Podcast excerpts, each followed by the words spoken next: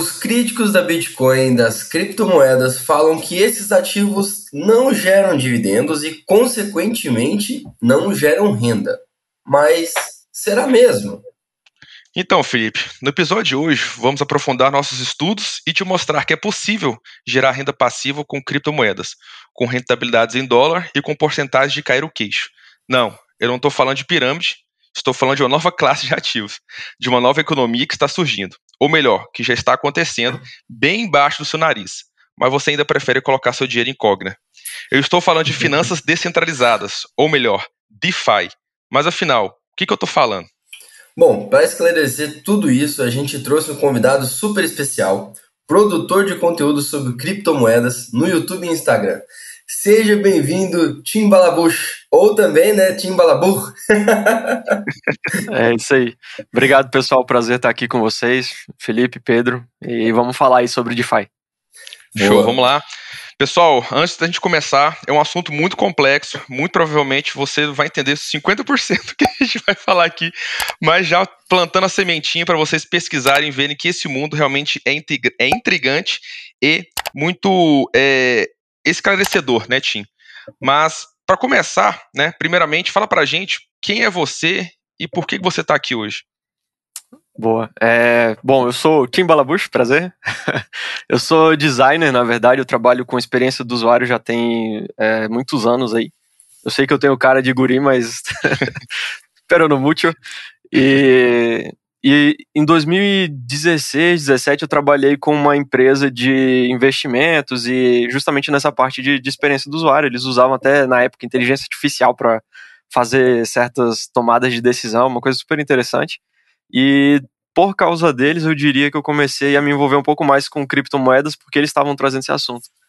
E assim, abriu minha mente assim para todas as possibilidades e o, o, potencial todo dessa tecnologia. E início desse ano, eu estava ajudando um amigo meu, inclusive pro YouTube, né, dando, ensinando tutorial de como investir em cripto, ele falou: "Cara, você tinha que, que fazer um canal no YouTube explicando essas coisas". Aí eu falei, tá bom, vou, vou, dar uma chance, né? E em março desse ano eu comecei a, o canal que eu tenho aí, é, tem meu nome mesmo, e é, o objetivo é justamente simplificar o máximo possível blockchain e uma linguagem comum. É, eu sei que a gente foca muito na parte de investimento, mas eu tento focar um pouco na parte de tecnologia, explicar como que funciona, é, tentar trazer isso é, para a pessoa mais comum, assim, às vezes que não tem tanto conhecimento, tanto na área de tecnologia, nem tanto na área de, de finanças, mas está vendo todo esse movimento acontecer e quer entender um pouco mais. Então eu também diria que eu estou aqui um pouco por causa disso também, porque eu quero é, espalhar a palavra de DeFi do, do blockchain. É, inclusive, no, no, episódios anteriores, é, a gente teve um cara específico que estava espalhando a palavra do Bitcoin, né, Felipe? Que é o Coreia. Sim a gente usou, é, pensou por bem utilizar o Team para poder espalhar a palavra do, do DeFi, que é Legal. algo que, cara, cada dia que você estuda, você lê, você fica surpreso com as possibilidades que isso pode gerar, né? E, Tim, claro, é impossível não fazer essa primeira pergunta, né? E nós, a gente faz para todo entrevistado quando o assunto é criptomoedas, e a gente quer saber a definição para você, a sua visão, antes da gente começar a falar de DeFi, né? É praticamente impossível não falar do principal deles, não, não, não, do principal deles do DeFi, que o Bitcoin é DeFi, né? Mas o principal, o que, que é o Bitcoin para você? O que, que é o que, que é essa moeda que revolucionou tudo e fez gerar, fez a criação do DeFi futuramente? É legal essa pergunta, né? Porque ela é, provoca um tipo de resposta que não é o, o comum, né? Sim. É... Ou às cara, vezes você eu... fica assim, cara, o que, é Bitcoin mesmo? Eu fico tipo. É... Cara, eu diria que Bitcoin, e, e, e talvez até expandindo um pouco mais o horizonte para as outras criptos, é, eu diria que é a evolução natural do que a gente conhece por dinheiro, do que a gente conhece por interações financeiras. Falo, talvez falando desse jeito, talvez faça mais sentido. Mas é, eu acho que é isso, cara. Eu, eu, a gente tem a história do dinheiro aí, né? Inclusive, recente a gente gravou um, um, outro podcast sobre, sobre a história do dinheiro, como que começou, e as, as relações humanas e como isso afeta a economia da, da, dos países e da, da sociedade como um todo. E eu vejo a Bitcoin e criptomoedas, blockchain, como um passo natural em tudo isso. Então a gente tem evoluções em diversas tecnologias diferentes. Então a gente tem, sei lá, na, na parte de, de é, automóveis. Então, lá no início a gente usava carroças e depois é, descobrimos o, o, combustão e agora nós temos um carro e os carros estão evoluindo cada vez mais. E agora nós vamos ter carros elétricos aí. Imagino que nos próximos 10 anos aí vai ser algo super comum, não vai ser mais tão caro assim. E eu vejo o Bitcoin nessa mesma, na mesma linha. Então, a gente tinha lá os, as carroças antigas, né, que era usar as moedas de ouro, moedas de prata, de bronze, e depois isso foi evoluindo, então aí a gente aí tem as cédulas que deveriam ser lastreadas, né, no, no, no que o banco tem de reserva, coisa do tipo, é, e agora a gente tem o Bitcoin e outras criptomoedas que, sei lá, são os carros elétricos aí da, da do mundo é, monetário. Eu espero Legal. que isso faça sentido, eu não sei se, se eu Faz demais. Inclusive pro ouvinte que tá aqui com a gente, pra galera que tá acompanhando no YouTube, fica uma dica, hein? Nosso episódio 3, que a gente colocou o título de dolarização, a gente conta um pouquinho sobre essa história do dinheiro aí que o Tim tá comentando. Então, quiser aprofundar um pouco mais, eu tenho certeza que vai ter bastante conteúdo para vocês. E Tim, antes da gente entrar aqui no detalhe do DeFi, que eu quero muito fazer um monte de perguntas para você hoje, eu queria que você compartilhasse um pouco com a galera como que foi a sua experiência pessoal no começo com relação a criptomoedas e como que você viu essa experiência aí evoluindo ao longo do tempo. Se você tinha um mentor que te acompanhava, se foi você que teve que buscar conteúdo, como é que foi sua trajetória com criptomoedas do começo até aqui onde você está hoje, já como um influenciador né, desse segmento? É, foi um pouco conturbado no início, porque assim, eu descobri a, criptomoedas pelo acaso, assim, lá em 2014. Só que nem eu falei, eu não tinha noção do, do potencial de tudo isso. Então eu só explorava assim por curiosidade, né? É, questão de mineração de Bitcoin. Na época ainda era, era legal fazer assim, porque não, não, você não precisava talvez de um maquinário tão pesado assim. Então dava para fazer em casa e testar, brincar com, com, com cripto e tudo mais. E não tinha, você perguntou, falou de mentor, cara, não, não, na época eu tô tentando lembrar que quem que tinha falando sobre o assunto era muito difícil encontrar. E eu lembro que hoje ainda é um pouco assim, mas na época era, era pior ainda no sentido de você comentar isso com outras pessoas. Então se você falava de, de era blockchain, visto, né? era coisa de mexer com drogas assim, cara. É. Inclusive dentro da área da área de tecnologia assim. Tipo, mano, e, e aí eu lembro que acho que foi 2014, 2013 para 2014 teve um pico muito grande de Bitcoin. Para aquela época, né? Para aquele contexto. E, e aí o pessoal, eu lembro do pessoal me falando que já era, perdeu o bonde, já subiu tudo que tinha que subir, sabe? E, e, e, assim, então foi uma entrada que, que não foi fácil, assim, a, a, não tinha muitos incentivos. Hoje tá muito fácil, assim, eu tô parecendo velho, né? Na minha época era, era mais fácil de entrar, mas, mas hoje tem muito conteúdo, assim, para quem quer digerir tudo, tudo isso e, e se aprofundar mais no conteúdo, tá muito mais fácil, assim. Uh, eu vejo as corretoras fazendo um trabalho excepcional, assim. É, eu sei que eu tô aqui para falar de DeFi, de finanças descentralizadas, mas eu digo, as, as corretoras centralizadas mesmo, elas, cara, elas disponibilizam tutorial, é, passo a passo, explicação de conceitos, e, e isso é, é, um. ajuda muito no onboarding de novas pessoas. Então, quem quer entender hoje tá, tá fácil esse acesso. Quando eu tava mexendo com isso, era, era um pouco mais complicado, até porque não tinha tantas tantas opções assim. É, e hoje a gente tem uh, modelos de consenso diferente, criptomoedas com objetivos diferentes, jogos em blockchain, então o, o, expandiu muito rápido, assim, em pouco tempo, e, e foi conturbado uh, o, início. Acho que esse é o jeito que eu, que eu posso dizer. E depois que uh, a gente vai entendendo alguns conceitos e algumas, algumas ideias dentro de, de blockchain, o resto vai ficando mais fácil. É, um, um, desafio grande que eu lembro de ter tido no início foi com relação às, às justamente às corretoras descentralizadas. Na época tinha um, um site que chamava EtherDelta, que era basicamente um agregador de, das criptos que tinham na época, e eles foram hackeados, assim, então era, era tudo nos primórdios, assim, hoje tá, tá mais fácil, então é, eu, eu, fico até feliz, assim, de ver o pessoal entrando com muito mais facilidade nessa, nesse ponto aí. Eu reclamei do, do, do, passado, né? Nem, nem respondi a pergunta, só falei que era você. Inclusive, Não, uma, mas uma deu, pra, pro... deu pra contextualizar o pessoal. Eu lembro que a primeira vez que eu ouvi falar de Bitcoin, assim, com mais calma para realmente entrar nesse universo foi em 2016. E na época foi justamente com um amigo meu que não tinha muita credibilidade, assim, no meio nosso. E é eu o cara ouvi, que tá te devendo? Olhei, não, não é o cara que tá me devendo, não.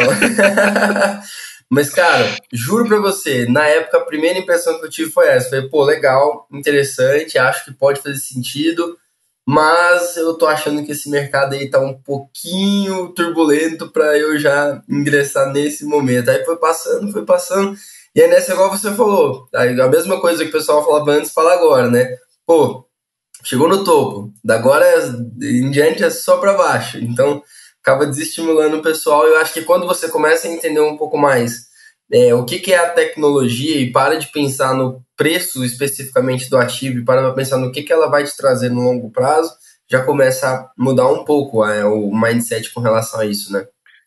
Inclusive, uma, uma dica para o pessoal, que o Tinha até comentou, que nas corretoras possuem materiais de estudo, na própria Binance, né, tem a Binance Academy, que, cara, aquilo ali é uma barça, você tem às vezes a pessoa não vai lá porque tem preguiça de ler, mas tá tudo ali. Tá tudo ali que você precisa entender sobre criptomoeda. Destrincha aquilo ali que você vai ficar sabendo. Você vai chegar no nível Satoshi Nakamoto de, de, de, de criptomoedas. Basicamente Sim. é isso. E a gente está falando aqui sobre DeFi, eu tenho certeza que o nosso ouvinte que nunca ouviu falar deve estar um pouquinho perdido. Conta pra gente o que, que é esse tal de DeFi, e como que quem está começando a investir em Bitcoin e outros criptos podem tirar proveito desse movimento. Beleza. É, seriam as famosas finanças descentralizadas, né? Essa é a abreviação de Decentralized Finance. E o, o, acho que a melhor maneira de explicar isso é pensar que em bancos nós temos, nós temos bancos, nós temos corretoras, que é onde você pode é, fazer câmbio, que é onde você pode é, vender ativos, comprar outros ativos, fazer investimentos, empréstimos, e tudo isso é garantido ali pelo banco, pela, pela corretora, pela casa de câmbio. E só que nem sempre esses bancos são 100% confiáveis, nem sempre você vai pegar o melhor juros para fazer o empréstimo que você quer, nem sempre o, a, a taxa de de manutenção que o banco, que a corretora vai oferecer é vantajoso.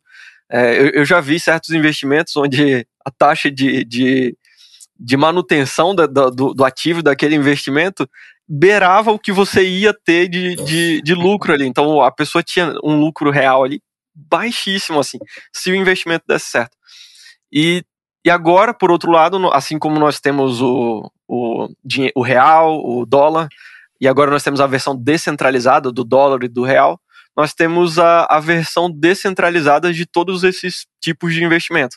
Então imagina que agora você pode fazer um empréstimo é, diretamente, eu vou falar outra pessoa, mas tem outra pessoa do lado, mas você não sabe quem é, você não sabe nada dessa pessoa, é, tudo acontece em código, mas você pode fazer um empréstimo, você pode fazer um, uma troca de, de criptos. Então, por exemplo, eu quero trocar meu Ethereum por é, deixa eu pensar, é, BNB, por exemplo, a moeda da, da Binance. Eu posso usar uma corretora descentralizada para isso. Eu não preciso ir numa corretora, que a Binance é centralizada, por exemplo, ou é, outras corretoras que a gente tem aqui no Brasil. E para fazer essa troca, eu posso fazer isso tudo de maneira descentralizada. Se eu quiser fazer um, um empréstimo, eu também posso fazer isso é, diretamente com o protocolo, né, no caso, e não ter é, a penalidade, às vezes, de juros altíssimos e também de, de às vezes, certas transações nebulosas, assim, né? Então, é, eu, eu, falo isso porque o banco ele não é totalmente transparente, os protocolos eles são. Então, essa tem as vantagens e, a, e as desvantagens disso. Mas eu diria que, no geral, é isso. Finanças descentralizadas são a versão é, descentralizada de é, serviços financeiros que são oferecidos por corretoras e bancos em geral. Além disso, também você pode participar dos protocolos, né, das votações dentro das corretoras. Também tem isso, né? Como se fosse uma, uma, grande comunidade. Exatamente. alguns desses protocolos, eles abrem, eles têm os tokens deles, e eles abrem o que a gente chama de governança. Então, eles estão pensando em tomar alguma decisão estratégica sobre qual token adicionar, ou a maneira de certa coisa funcionar, ou até é, balanceamento entre fundos que eles têm. E muitas dessas coisas são abertas para o público. Para o público que eu, que eu digo é quem tem o token daquela, daquela criptomoeda, daquele, daquele protocolo. É, um bem famoso é o Uniswap, aqui no, nesse, nesse mundo de, de criptos, né? E eles têm o token dele que chama Uni, e quem tem esse token pode participar dessas, dessas votações, inclusive até certas recompensas para quem participa, para quem é ativo dentro, dentro da comunidade. Bacana, show. E, e Tim, é, acho que para começar a posicionar nossos ouvintes nesse mundo, né, eu acho que é uma grande discussão que tem, principalmente quando o assunto era Bitcoin, era a questão do gasto energético né, do, do Bitcoin para poder achar a moeda, comprovar, comprovar a moeda através do Proof of Work, né, que era a prova de trabalho, e a gente sabe que, por que chama prova de trabalho? Porque são grandes máquinas que precisam provar essa necessidade da confirmação do Bitcoin. Né. Eu acho que a grande sacada do mundo DeFi, né, foi o, o POS, né, que a gente chama POS, que é o Proof of Stake, né. Você pode explicar para a gente o que, que é esse tal de Proof of Stake e por que como você falou agora, se eu tenho a moeda da Uniswap, eu posso é, participar das decisões dela. É, uma, é um tipo de proof of stake, né? Ou estou falando besteira? Você pode explicar para a gente o que, que, é isso, por que, que isso é importante para o DeFi? Sim. É, talvez para a gente entender isso, é, é, bom a gente entender por que, que o Bitcoin é seguro, né? Uhum. É, ele passa por diversas verificações e tem um consenso entre toda a, a rede de computadores. E a, maneira, e a maneira que eles chegam nesse consenso é por meio de cálculos, resolvendo cálculos que mostra que a pessoa é, é, tem ali uma máquina é, potente para resolver esses cálculos, ou seja, essa pessoa está investindo é, em maquinário, em energia, portanto é do interesse dela que essa rede continue segura. É, e é por isso que que o Bitcoin é seguro. Estou dando um resumo bem, bem resumido. Só que tem algumas desvantagens disso, né? É, em, em diversos aspectos. Que nem a gente estava falando de evolução, eu também vejo o Proof of Stake como um, uma evolução natural aí. Há controvérsias, tá? É, esse é um assunto não, não é, é, meio polêmico em alguns aspectos, mas é, em geral o Proof, o Proof of Work ele tem algumas, algumas uns pontos negativos. Que um deles é o gasto energético. É, ele consome muita energia, então você precisa de um maquinário é, pesado, de um maquinário potente para resolver esses cálculos, se você quiser ter uma, é, um, um, lucro ali é, sendo um, um, minerador de Bitcoin.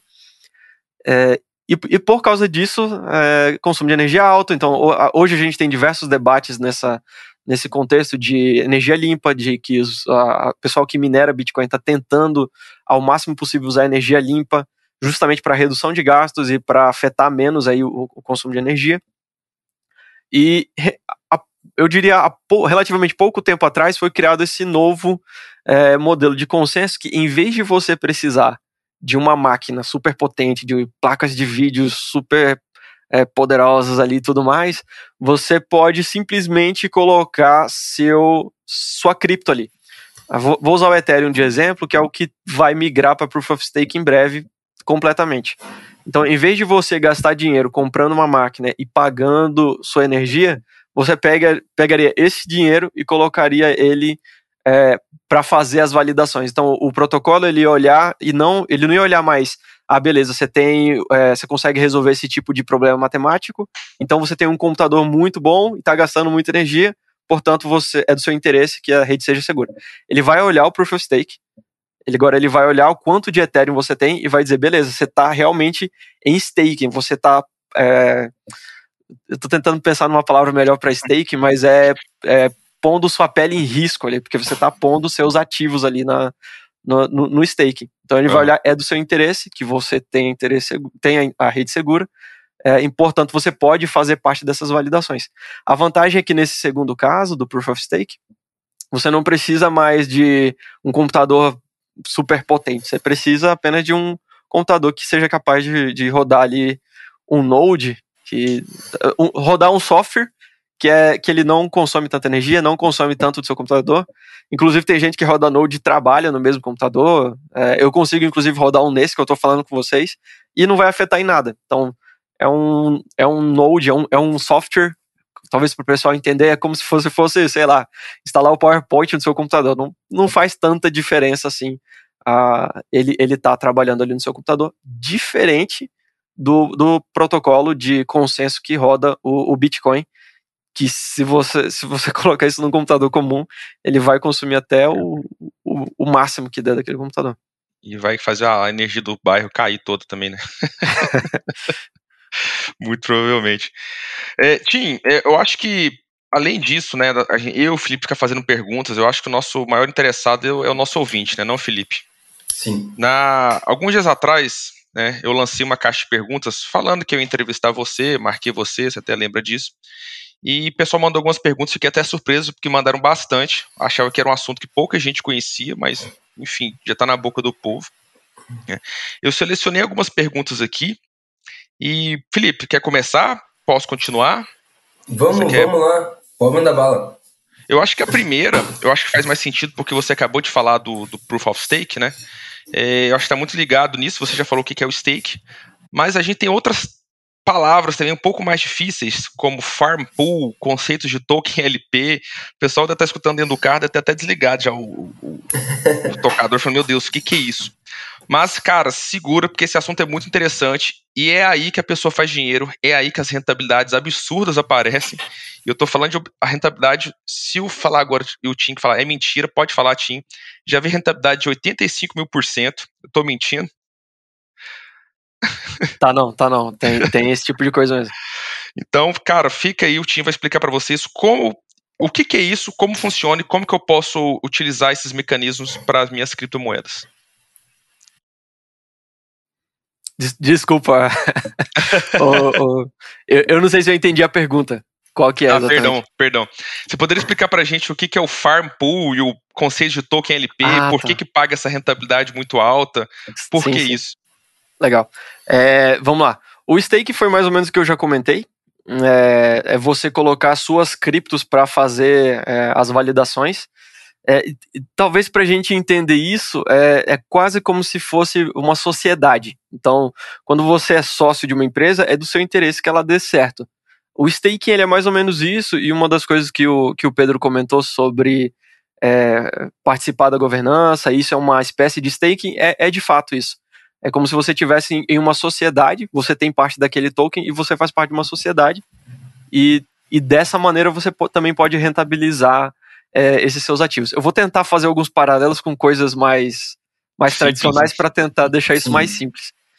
É, tem o farm, que eu estou vendo aqui, tá, tá, nas perguntas também. Então, o farm, ele é, ele, ele, é uma, ele é um termo mais abrangente. Eu vou tentar responder a pessoa que respondeu, que perguntou isso.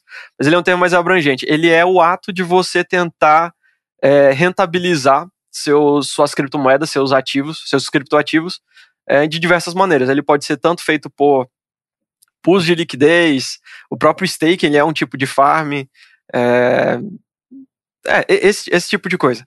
E os pools de liquidez, que eu acho que é outro termo que o pessoal é, tem perguntado bastante, eles são.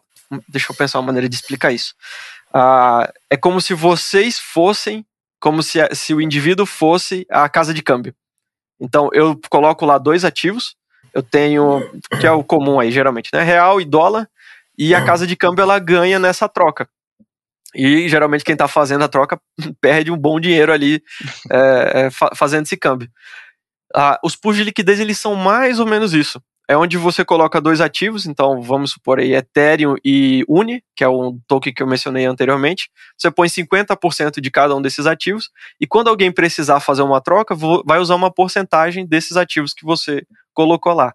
Em troca, você recebe uma parte das, das taxas que, que são usadas para pagar essas transações. Uma vantagem enorme é que no, as taxas que são pagas e o que você gasta é ridiculamente baixo quando comparado com casas de câmbios comum.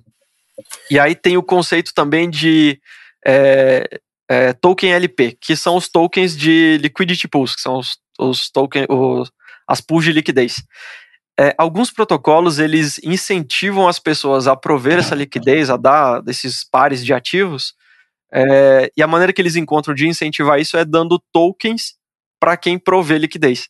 Então, nesse caso, é, eu, é, um caso hipotético, tá? Nesse de Ethereum e Uniswap, a Uniswap pode me dar um token é, que é o que eu vou usar para resgatar esses ativos futuramente. Então, eu coloquei lá Uniswap e é, Ethereum, eles vão me dar um, sei lá, um Uni ETH, é uma mistura de, de Uniswap e, Ethereum. E a vantagem é que eu posso fazer com esses tokens, LP tokens, diversas coisas. Eu posso vender eles, eu posso é, colocar eles para farmar em outras coisas, eu posso dar ele para outras pessoas. Então, vamos supor que eu estou com uma dívida com alguém, eu posso só pegar e transferir esses é, tokens de liquidez para outra pessoa sem perder a rentabilidade que, o, que os tokens estão tendo lá no, no pool de liquidez. eu, não, eu acho pra... que eu falei muita coisa deixa, de então, uma vez. Né? deixa eu perguntar para ver se eu peguei bem e se eu consigo traduzir de uma forma aqui bacana para quem está acompanhando a gente de casa, do carro, ou seja lá onde você está ouvindo essa bagaça aqui. então vamos lá. Farmar, fazer o farm que você está falando, é como se você pegasse os ativos que você tem para que eles te geram renda de alguma forma, né? Seja através de stakes, através de pool, enfim, outras alternativas que tem. Quando você fala de pool, é como você pegar os ativos que você tem e colocar eles para trabalhar como se fosse uma casa de câmbio, para facilitar essa questão de troca. Por isso que você falou muito sobre gerar liquidez, né? Então, se eu pego, por exemplo, dá outro exemplo aqui, Bitcoin e Ethereum, sei lá, para colocar os dois, para estar tá um trocando junto com o outro ali, eu conseguiria é, naturalmente facilitar as transações, fazendo o papel de uma casa de câmbio, né, tendo os ativos para que eles sejam transacionados. Por isso eu vou receber um, uma pequena taxa ali em cima disso também e fica mais barato para o universo que está querendo fazer esse tipo de transações ali né, dentro do, do, do, das criptomoedas. E por fim, você comentou que quando a pessoa faz esse tipo de ação, ela pode receber o token LP, que basicamente é como se fosse uma moeda a mais que a pessoa recebe, que não é nem a moeda A, nem a moeda B que ele entregou, mas basicamente é uma moeda nova, que é uma espécie de gratificação por ele estar tá fazendo esse tipo de trabalho. E caso a pessoa queira depois vender esse token que ela recebeu, é mais uma forma dela rentabilizar o capital dela. É mais ou menos isso? É, é exatamente isso. Até para simplificar esse último exemplo, esse último token que é, que é criado é. quando você provê liquidez, ele é, ele é uma espécie de comprovante que você fez aquele. que você fez aquela, fez aquele pool. Exatamente. Entendi. E aí você pode pegar esse comprovante e transacionar ele da maneira dá, que você quiser. Dá para eu fazer um paralelo, Tim, que seria, é, lógico, que é, é semelhante, mas diferente, mas só para a galera entender. É como se eu fizesse um, aquele aluguel de ações, que eu tenho o ativo, deixo ele disponível para que as pessoas.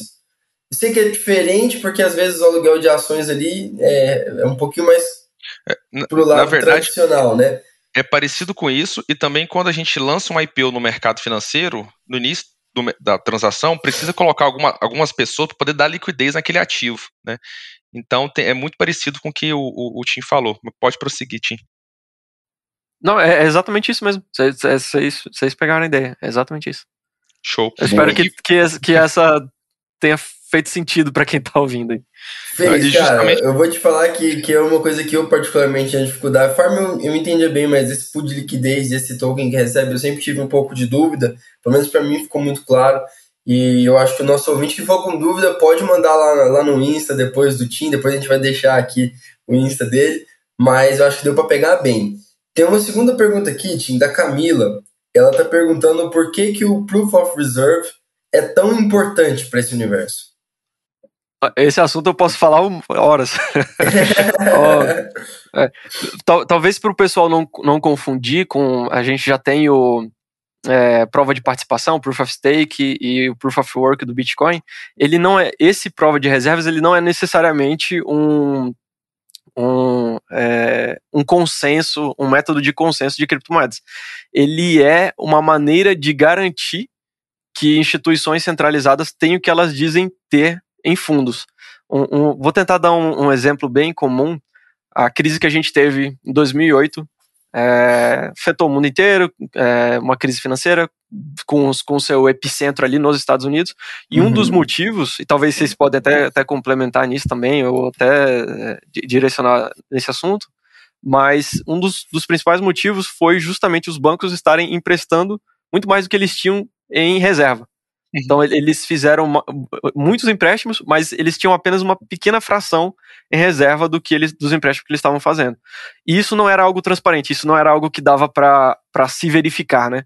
É, ou seja, estava acontecendo ali no, na, nas sombras tudo isso, e o, o mundo inteiro passou por uma crise graças à, à falta de transparência.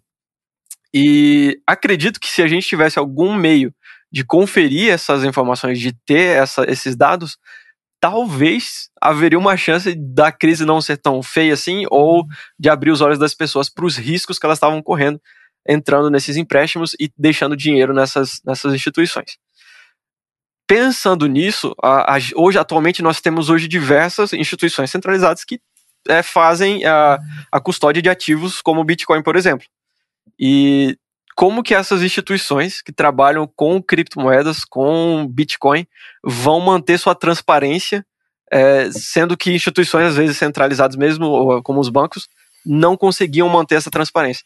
Então, por isso foi criado o prova de reservas, que é uma maneira dessas instituições de corretoras, de plataformas de empréstimo, é, mostrarem que elas têm de fato esses ativos que elas dizem ter. Porque é muito fácil começar a fazer empréstimos de Bitcoin ou é, outras criptos lastreadas no, no, no, no, dólar, por exemplo, como o caso do SDC e o SDT, e não ter isso em reserva e começar a fazer esses empréstimos. Então, prova de reserva, ele é uma, a, uma organização, há, há organizações, né, no, no caso tem uma empresa que chama Arduino, que faz essa auditoria com empresas que fazem empréstimos, corretoras. Tem algumas bem famosas que usam, como o Kraken, que é uma corretora bem conhecida, é, principalmente na Europa. Aqui no Brasil ela está começando agora, mas é bem conhecida na Europa. Lá ela é considerada um banco. Tem a Leden também, que eles fazem é, empréstimos é, é com Bitcoin colateral, então você pode emprestar dólar colocando seu Bitcoin como colateral. Eles também fazem uso desse prova de reservas.